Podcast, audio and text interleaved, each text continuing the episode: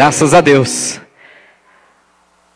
Queridos, eu estava falando com o Senhor essa, essa última noite, essa última madrugada, e Deus me fez lembrar de algo muito bom. Além de me lembrar que hoje era o primeiro domingo né, do mês, ou seja, estaremos participando da, da ceia do Senhor, Ele me fez lembrar tudo mais que está envolvido e por que, que nós vimos à igreja, por que, que nós participamos de ceia, por que, que nós nos denominamos cristãos, evangélicos, crente, cada um gosta de um nome. Eu, particularmente, não gosto muito do nome crente, mas isso é coisa minha, pessoal. Ah, eu falo isso baseado no livro de Tiago, que diz que crês tu, que é um só Deus, faz bem, porque até os demônios creem e estremecem. Então, pegando aí, um, indo por essa linha de pensamento, até os demônios são crentes. Por isso eu não gosto muito desse termo, mas eu prefiro aqueles que são seguidores de Jesus Cristo, aqueles que amam a Jesus, os cristãos. Cristão, segundo o termo original, é um pequeno Cristo, é um Cristozinho, um, uma miniatura de Cristo. Ou seja, aquele que tenta imitar a Cristo. Eu gosto mais desse termo. Mas, independente disso, o Espírito Santo está me fazendo algumas perguntas. O que nos leva a reunir numa igreja? O que nos leva num domingo de feriado prolongado? Né? Tem algum servidor público aqui, só para eu saber? Tem vários, ó. Então, esses ainda, por falta de um dia a mais na semana, tiveram dois dias a mais. Né? Eu também sou servidor público, então, sexta-feira também não trabalhei, sexta, sábado, domingo, segunda. O que nos leva a estarmos aqui na casa de Deus e não viajando, fazendo qualquer outra coisa? Ah, pastor, está sem dinheiro, vou ser honesto. Pode até ser, tudo bem, mas o que nos leva a deixar nossos descansos, nossos afazeres e estar na igreja um domingo chuvoso, logo pela manhã? O que nos leva a, dia após dia, lutar contra nós mesmos e falar: Isso não é certo, eu, eu não posso fazer isso, eu tenho que ir pelo caminho que é certo. O que nos leva a ficar tão irritados, incomodados, quando nós vemos injustiça? Por quê? Você já percebeu como te incomoda a injustiça? Incomoda, eu sei, não tem exceção nenhuma. Todos vocês, quando assistem o jornal, quando veem as notícias na internet, todos vocês, quando veem injustiças acontecendo, vocês ficam incomodados, revoltados, se sentem mal e, e até irados. Por que, que nós somos assim? O que nos leva a fazer tudo isso? E aí veio a grande resposta de Deus. A resposta de Deus é: nós não somos desse mundo. Nós não somos desse mundo. Esse mundo cheio de injustiça, cheio de desigualdade, esse mundo que tenta nos consumir por trabalho, por preocupações. Por isso nós temos tanto prazer em entrar por essas portas. Por isso nós temos tanto prazer em deixar outras coisas para estudar a palavra de Deus, para poder passar um tempo em oração. Porque no fundo, no fundo, no fundo, segundo a nossa palavra, ou melhor, a palavra de Deus que está em nossas mãos, segundo essa palavra, o mundo jaz no maligno. Ou seja, o mundo está repousando sobre tudo que é mal. E também diz que o príncipe desse mundo, Jesus se referindo a Satanás, ele chama ele de príncipe desse mundo. O príncipe desse mundo já está aí. Ou seja, o próprio Senhor Jesus diz: esse mundo está aí, nas mãos de um príncipe, e esse príncipe não é nada bonzinho. Pelo contrário, ele quer o seu couro, quer o seu sangue, quer a sua alma. É, também diz a mesma palavra de Deus que nesse mundo nós teremos aflições. Mas tem de bom ânimo, porque Jesus venceu este mundo. Todas essas referências me fazem lembrar, e o Espírito Santo começou a ministrar no meu coração, por que nós viemos à igreja. Porque nós temos tanto prazer em louvar. Por que, que nós ficamos tão irritados quando vemos injustiça? Porque no fundo, no fundo, eu e você, nós não somos desse mundo. Nós vivemos nesse mundo, mas não somos daqui. Pastor, onde você vai chegar com isso? Nós somos algum tipo de alienígena, extraterrestre, algum tipo de espírito evoluído vindo de outra galáxia, outra dimensão? Não, não é nada disso. As pessoas tentam inventar religiões, tentam inventar doutrinas em cima dessas linhas de pensamento, mas a palavra de Deus, que é viva, verdadeira e eficaz, ela afirma que nós, na verdade, somos criados pelo próprio Deus. Um Deus que é espírito, um Deus que pertence ao mundo espiritual, que criou tanto o mundo espiritual quanto o mundo físico e que nos colocou aqui. Mas o nosso anseio, por mais que a gente não entenda isso conscientemente, a nossa alma, o nosso espírito, ele anseia em voltar para o Criador, ele anseia em voltar para a vida eterna, de paz, de alegria, de regozijo, a felicidade plena. É isso que lá dentro de nós fica clamando, por isso nós viemos à igreja. Não é simplesmente para resolver problemas, não é para dar dinheiro, não é para nada disso. Nós viemos porque nós estamos em busca do verdadeiro reino, da verdadeira pátria que nós pertencemos. Amém? Eu não sei se você sabia disso, mas você não é desse mundo. Sabia disso? Com todo o carinho e respeito, olha para o estrangeiro que está perto de você aí, ó, esse que não é desse mundo, que não é um alienígena, diga: olha, você não pertence a esse lugar, não.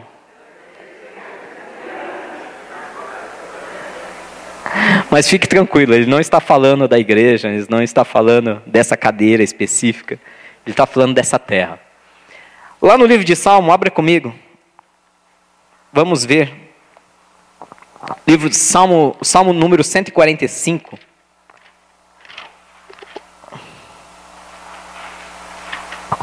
Salmo 145, a partir do versículo 10.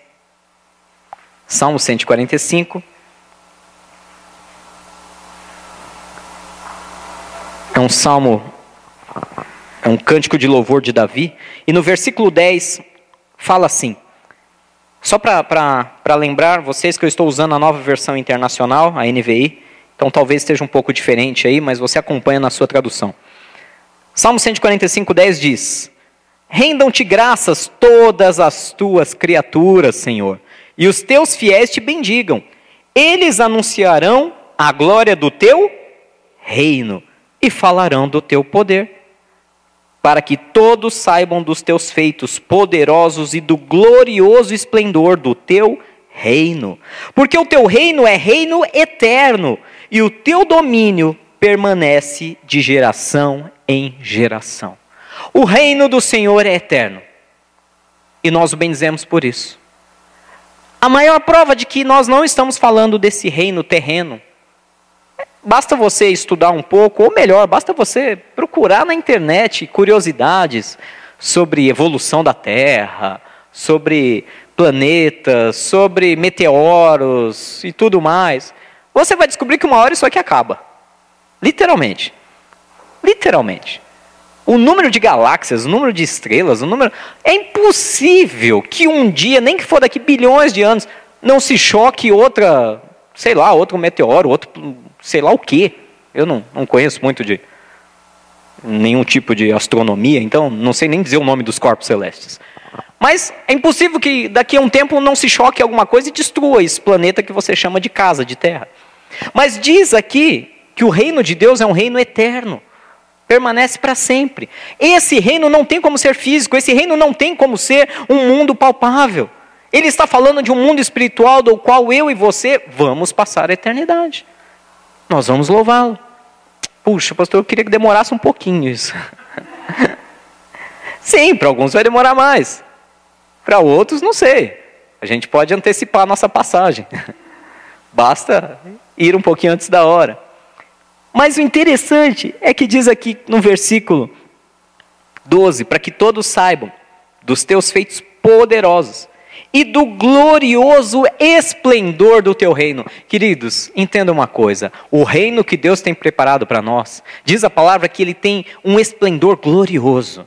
Se você for lá no livro de Apocalipse, começar a ler sobre a Nova Jerusalém, o reino que Deus tem preparado para aqueles que o amam, você vai ver que a descrição é até meio, meio estranha, soa até de maneira meio bizarra para alguns, porque diz que as ruas são de ouro, ela é pavimentada a ouro, você tem cristais para todo lado, você tem pedras preciosas, e não está falando pelo luxo, pela beleza, pelo valor financeiro, mas está se referindo à tamanha raridade que é.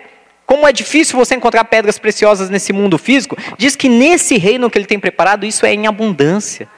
Tamanha, tamanho esplendor. E Deus tem preparado isso para aqueles que o amam.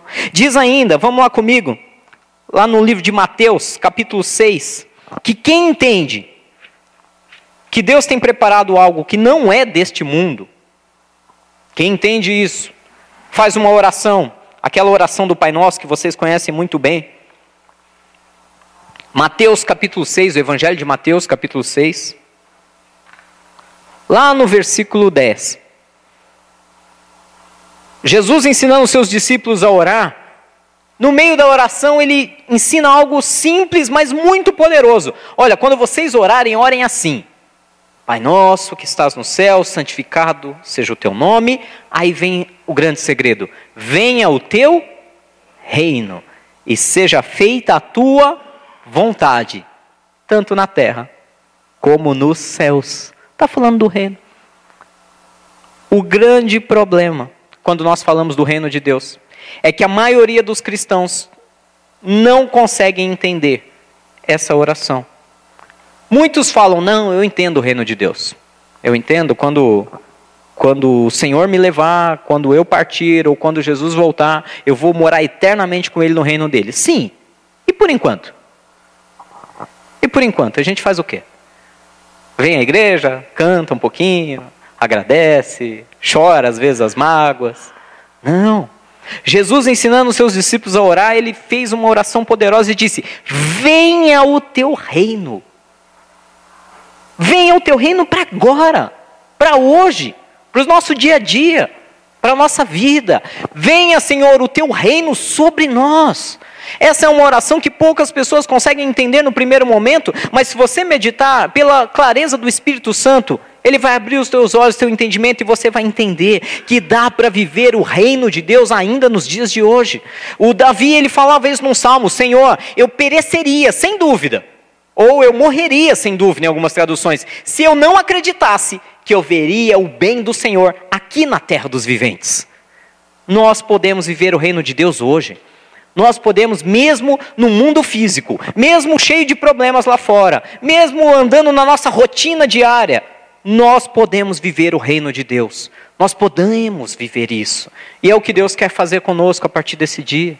Deus tem trazido palavras e Ele fez me lembrar nessa manhã de ceia que nós só fazemos parte disso tudo porque nós não somos desse mundo, porque nós participamos de um reino e precisamos trazer esse reino à existência. Você já viu um, com certeza aqueles filmes medievais, né, de, de guerras, de uh, pessoas tomando castelos, feudos, reino contra reino. Tem vários filmes, seriados e assim vai. Como você estabelece um reino? Você já parou para pensar? Como se estabelece um reino? O que, que precisa ter para ter um reino? Primeira coisa, para ter um reino você precisa ter um quê? Um rei. Existe reino sem rei? Não. Se você não tem rei, você não tem. Você pode ter outra coisa, um principado, sei lá, um outro tipo de. É, um outro tipo de hierarquia. Mas para ter um reino, um reinado, você precisa ter um rei. Primeiro passo simples, fácil, tranquilo. Bom, quem é o rei desse reino? Eu acho que isso não tem dúvida para ninguém.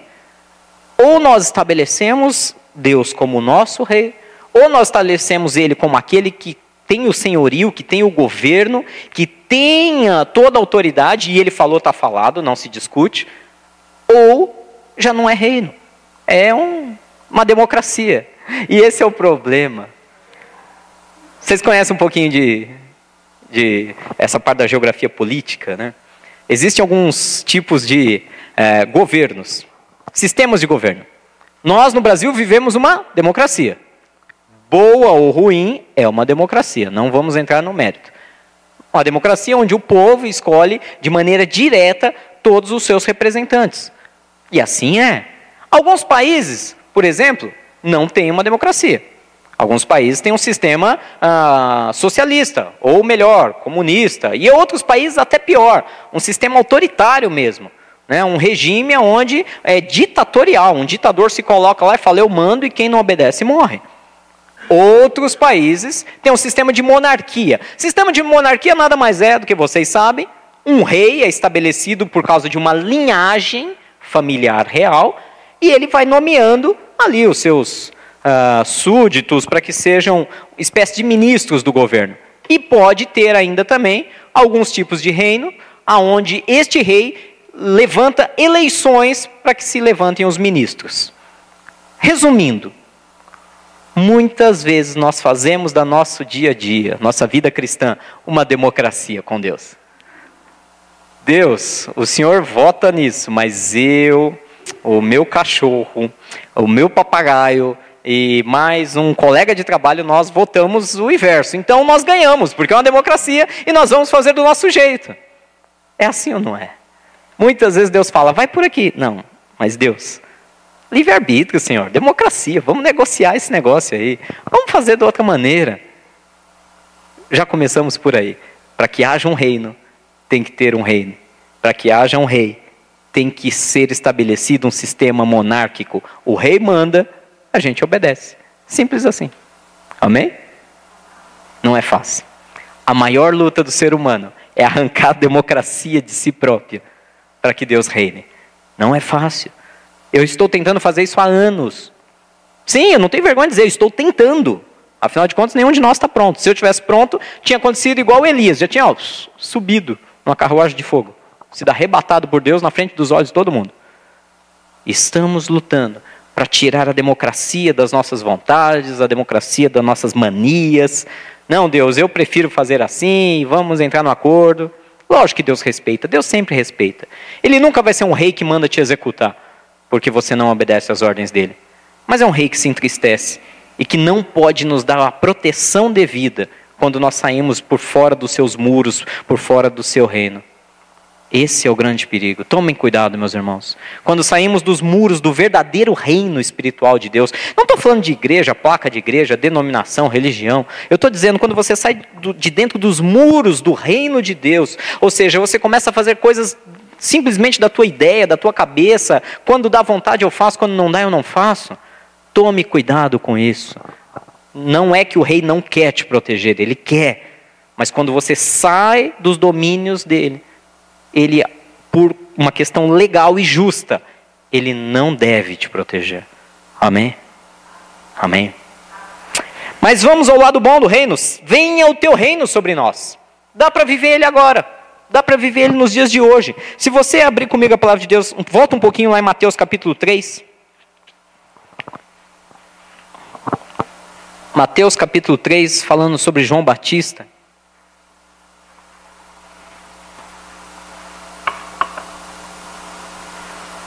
Versículo 1 diz assim: está dizendo sobre os dias de Jesus. Naqueles dias surgiu João Batista pregando no deserto da Judéia. Ele dizia: arrependam-se, pois o que? O reino dos céus está próximo. João foi aquele que veio anunciar o caminho de Jesus. E quando ele saiu pregando pelo deserto, ele era muito incisivo e até duro na sua pregação. Ele dizia a todos: Olha, arrependam-se. Ele chamava os próprios fariseus também de raça de víboras. Ele era extremamente duro. E algumas pessoas pensam: puxa, mas que profeta mais mal educado. Não! Você tem que entender que muitas vezes o profeta, quando começa a ser duro demais, Pode ser que o amor dele por aquelas vidas é tão grande que ele, ele precisa chocá-las, ele precisa de alguma maneira chamar a atenção delas. E é o que João Batista fazia, ele agia de maneira ríspida e dura, porque ele amava a tal ponto de precisar chamar a atenção e corrigi-las. É a mesma coisa do pai que corrige o filho a quem ama. O pai que só passa a mão na cabeça cria um delinquente, mas o pai que, quando necessário, diz a palavra, corrige e, se necessário, fustiga. Fustiga não de machucar, mas aquela questão de dizer: olha, aqui tem limites. Esse pai ama e esse pai mantém o filho no bom caminho. João Batista dizia: arrependam-se, e arrependam-se por um motivo muito claro: o reino de Deus está chegando. O reino de Deus está chegando. E aí eu pergunto: o reino de Deus tem chego em nossa vida? Tem chegado em nossa vida? O reino de Deus realmente ele veio e invadiu a nossa vida? O reinado de Deus todas as leis que regem este reino, toda a proteção que vem em favor desse reino. Porque o reino, gente, não. Algumas pessoas encaram esse reino de Deus como algo pesado. Puxa, eu só tenho obrigações, eu só tenho obrigações. Não! Dentro de um reino, a nossa obrigação é quase nenhuma. A obrigação é quase toda do rei. Para nós basta viver nossos dias em paz e alegria. A própria palavra de Deus fala: orem para que hajam reis sábios, para que haja paz no meio do povo.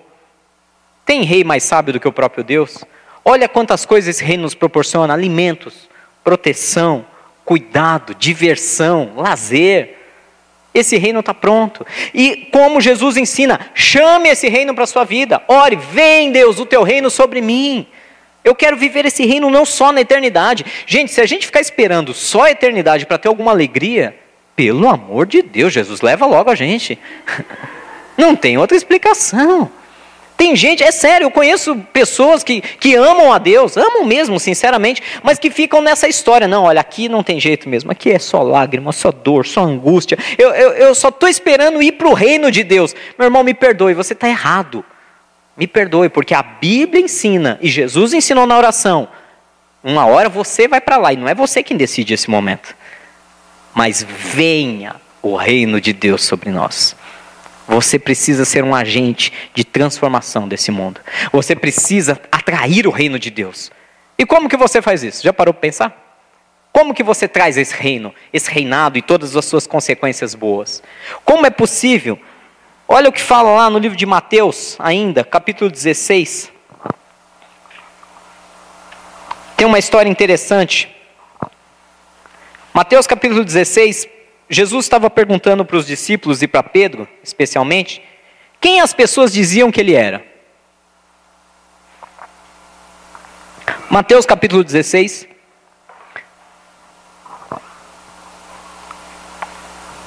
Lá no versículo 13 diz assim. Mateus 16, 13. E chegando Jesus à região de Cesareia de Filipe, perguntou aos seus discípulos: Quem os outros dizem que o filho do homem é? Filho do homem se referindo a ele. E eles responderam: Alguns dizem que é João Batista, outros Elias, e ainda outros Jeremias ou um dos profetas. E vocês? perguntou ele: Quem vocês dizem que eu sou?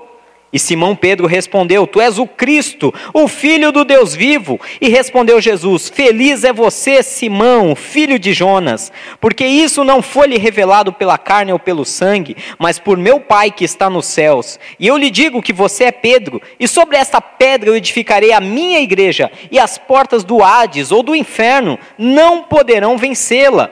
Eu lhes darei as chaves do reino dos céus. E o que você ligar na terra terá sido ligado nos céus. O que você desligar na terra terá sido desligado nos céus. Aleluia. Olha isso. Jesus, o que as pessoas pensam que eu sou? E alguns diziam que ele era alguma reencarnação de João Batista, que tinha acabado de ser decapitado, de Jeremias, de outro profeta, de Elias algum outro profeta, as pessoas não sabiam que Jesus era. Só via ele andando pelas ruas fazendo milagres e milagres e coisas assustadoras para os olhos deles, mas eles não tinham ideia. Só quem estava próximo de Jesus sabia quem ele era de verdade, sabia que ele era o Cristo, o Filho do Deus vivo. Então começa por aí. Você quer atrair o reino de Deus para a tua vida? Você quer viver esse reino? Primeira coisa, você tem que andar próximo de Jesus. Você tem que estar ali em comunhão com Ele. E aí, na hora que vem a grande pergunta, e você? E você, Rogério? E você, Pedro? E você, Vanessa? E você, Jairo? Quem vocês dizem que eu sou?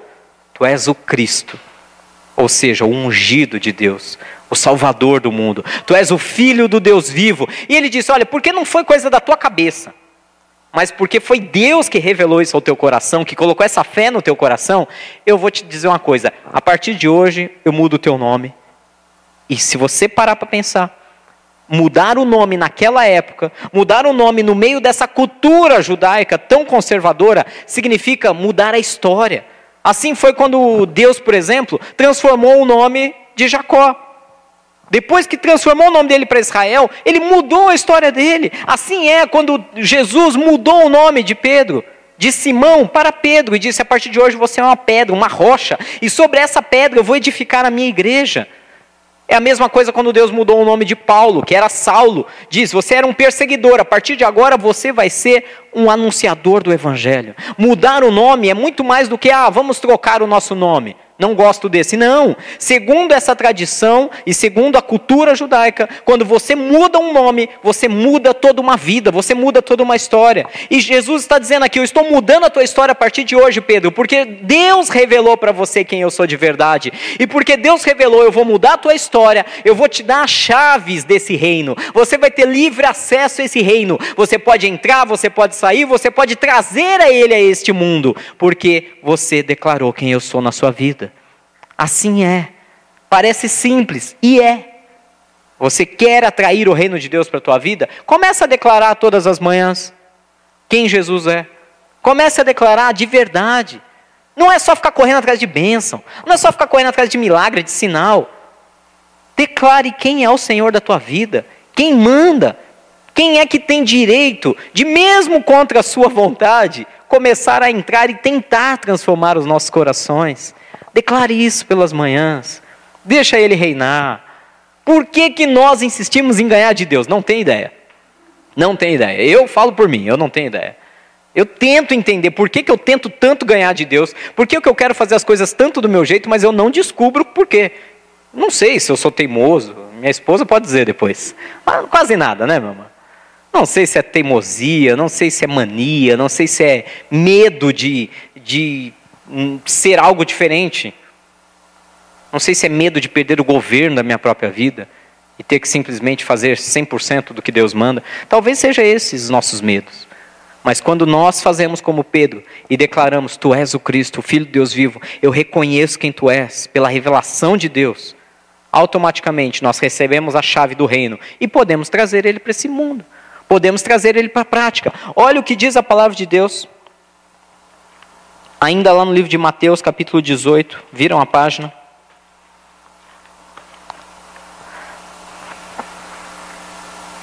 Segundo conselho rápido e prático. Assim como nós temos que declarar o senhorio dele,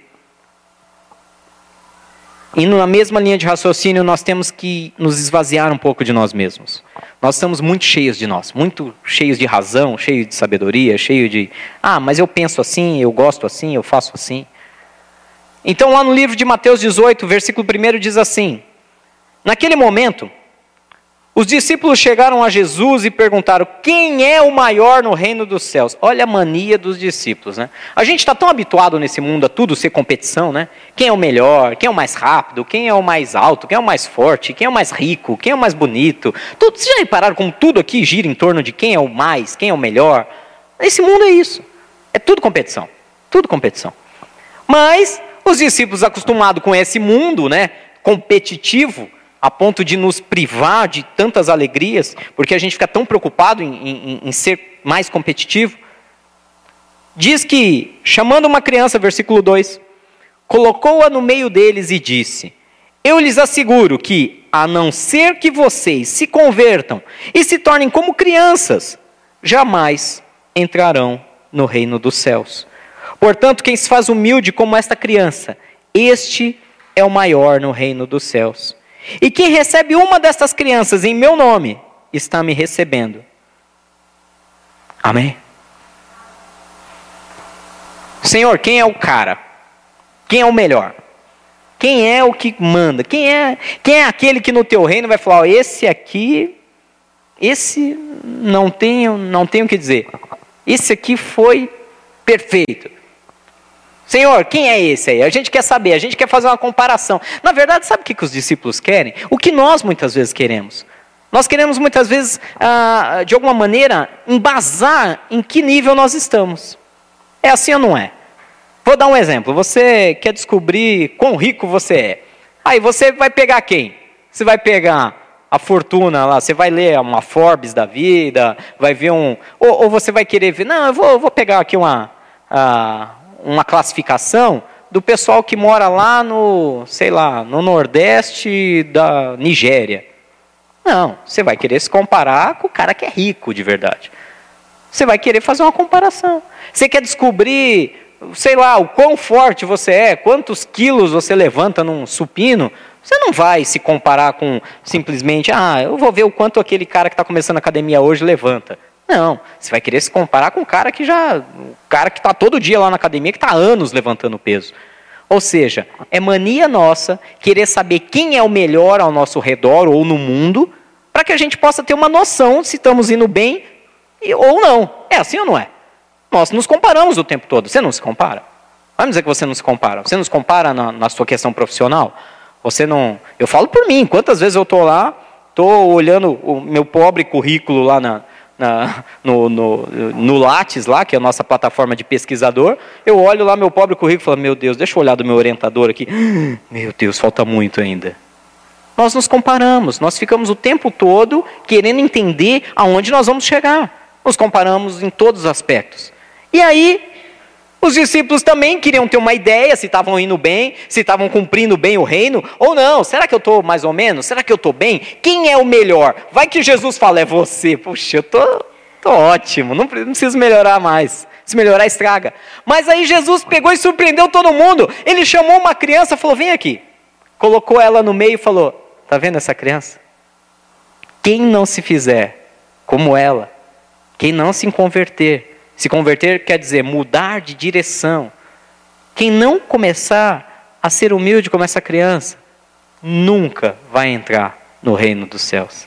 Ele não disse nem maior, menor. Ele falou: quem não for igual a essa criança, não entra. Eu comecei a imaginar, Jesus, obrigado. Porque a porta deve ser realmente estreita e pequenininha, né, para passar só uma criança. E eu já estou na vantagem, né, com esse tamanho todo aqui, ó. Eu agradeci a Deus. Eu já estou numa vantagem imensa. Se for, deve ser uma coisa mais ou menos entre essas barras do púlpito aqui. Eu falo, não vou precisar me atrapalhar muito. É fácil passar. Mas ele diz literalmente que quem não for como uma dessas crianças não verá, não entrará no reino dos céus. Gente, hoje nessa manhã, eu não vou prolongar muito. Eu só quero deixar essa mensagem: nós não somos desse mundo. Nós pertencemos a um reino muito superior. Estou fazendo um resumão. Nós pertencemos a um reino muito superior que não é físico, ele é espiritual. Porém, podemos atrair esse reino espiritual para o mundo físico hoje, já. Não precisamos esperar a nossa morte para viver esse reino. Podemos começar a viver ele já, imediatamente. Nós podemos e devemos entender que um reino é composto primeiro por um rei. Se nós não colocarmos Deus como rei absoluto, e rei, reinado, não é democracia, é monarquia, ele manda, nós obedecemos. E essa é a nossa grande luta espiritual diária. Abrir mão das nossas vontades e desejos e democracias e querer votar e discutir com Deus, para que ele mande e a gente obedeça. Não é fácil. Isso é uma tarefa diária. Isso é uma tarefa diária e temos que persistir nessa tarefa até que ele reine absoluto, porque dentro desse reino nós temos privilégios, temos proteção, alimento, temos cuidados. Agora, quando saímos desses muros, e andamos segundo a nossa própria vontade, andamos sozinhos aí fora, estamos sujeitos a ser atacados por qualquer tipo de inimigo, fora dos domínios do rei. Ele até mesmo nos amando, ele não vai interferir. Ele só vai guardar os que estão dentro do seu reino. E aí nós aprendemos aqui que Pedro fez uma declaração interessante para atrair esse reino. Tu és o Cristo, o Filho do Deus vivo, eu reconheço. Jesus falou: Por que você sabe disso? Porque não foi a tua vontade, mas Deus te atraiu a, essa certeza. Eu estou te dando a chave desse reino. Você liga uma coisa aqui, será ligado no céu e na terra. O que, que ele quis dizer com isso? Quando nós participamos desse reino, basta uma oração sua, basta um, um, uma lágrima derramada sincera aos pés de Deus, e pronto, você liga nos céus e na terra, você atrai do mundo espiritual para o mundo físico situações, é, bênçãos de Deus, riquezas de Deus, liberações de cura da parte de Deus. Basta você ser sincero diante dos pés dele que você atrai do mundo espiritual para o físico. Você está ligando na terra e no céu aquilo que você tem autoridade porque você pertence a esse reino. E aí, para terminar, nós vimos isso. Quem é que está garantido nesse reino? Quem é o bom? Quem é o cara? Pastor, olha, eu eu estou na igreja de segunda a segunda, segunda eu estou em culto nos né, é, casados, terça culto nos lares, quarta no culto, quinta no discipulado, sexta eu arrumo o que fazer, vou ensaiar com a banda, sábado eu vou correr com o pessoal ah, na aldeia, domingo eu estou no culto de manhã, eu não perco um culto, eu estou em todas, eu oro, eu jejuo, eu prego, eu faço de tudo, eu estou garantido? Não. Não.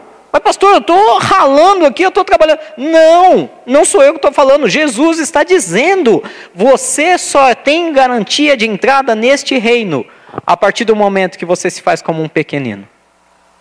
Pastor, eu ando isolado, eu nem me misturo com meus irmãos, eu falo bom dia, boa noite, eu, eu vivo minha vidinha cristã aqui e tá bom demais. Olha, você está sendo humilde como uma dessas crianças? Você está literalmente atraindo o reino de Deus pela tua simplicidade? Ou existe um orgulho, uma soberba? Não sei. Lute contra isso, se é isso que está trabalhando tua vida, meu irmão. Aqui diz claramente que quem se fizer, versículo 4, 18, 4, quem se faz humilde como esta criança, esse sim é o maior no reino dos céus. Sabe qual é a minha oração, queridos? Que na hora que o pessoal começar a comparar, puxa, quem será que vai ser o mais humilde para ser o maior no reino dos céus? A minha oração é que haja um empate, um grande empate. Não haja melhor, mas que todos alcancem essa humildade. A minha oração é que cada um de vocês, cada um de vocês que nós amamos tanto, que nós compartilhamos tantas coisas, alegrias, tristezas, cheguem junto. Nessa madrugada aconteceu uma coisa interessante, eu, como eu disse, eu estava acordado falando com Deus. E aí chegou uma hora que não tinha mais o que fazer, Deus já tinha falado. Eu falei, deixa eu ver se tem alguma coisa que presta na TV. Isso era para lá das duas e tantas. Eu estava terminando o Mundial de Atletismo. Né? Tá tendo um Mundial de Atletismo é, em Glasgow, uma coisa assim, né? É, é, não, atletismo não, de ginástica olímpica. Ginástica olímpica. E aí aconteceu uma coisa interessante que na, numa das modalidades, que é a das barras paralelas, acho que é assim que fala, não tenho certeza. Uh, o pódio, a medalha de ouro, foi dividido por quatro pessoas: duas atletas da Rússia, uma da China e uma dos Estados Unidos. Quatro atletas conseguiram a mesma pontuação em primeiro lugar, idêntica. Nunca tinha acontecido isso, pelo menos é o que estavam dizendo os locutores. Não sei se é verdade, porque eu também não acompanho tanto assim. Quatro pessoas dividiram o pódio e a medalha de ouro, porque ficaram exatamente com a mesma pontuação. Foram quatro atletas com a medalha de ouro, uma com a de prata, uma com a de bronze. Que interessante isso. E aí foi aí a hora que eu já tinha acabado de meditar nessa palavra e Deus colocou a cereja no, no alto do bolo. Eu falei, é isso que Deus pretende. Ele não quer uma, um pódio onde quem é o maior, o menor. Ele quer um pódio onde todos possam estar. Ele quer que todos alcancem o reino. Ele quer que todos sejam o maior. Ele quer que não haja distinção, ele quer que não fique ninguém em segundo lugar, não haja um terceiro, um quarto, ele não quer que ninguém fique para trás. Ele quer que a igreja verdadeira de Jesus Cristo, aqueles que amam a Jesus Cristo, aonde estiverem em qualquer lugar do mundo, estejam andando como uma criança, em simplicidade, em sinceridade, e possam atrair o reino dele para essa terra. Amém?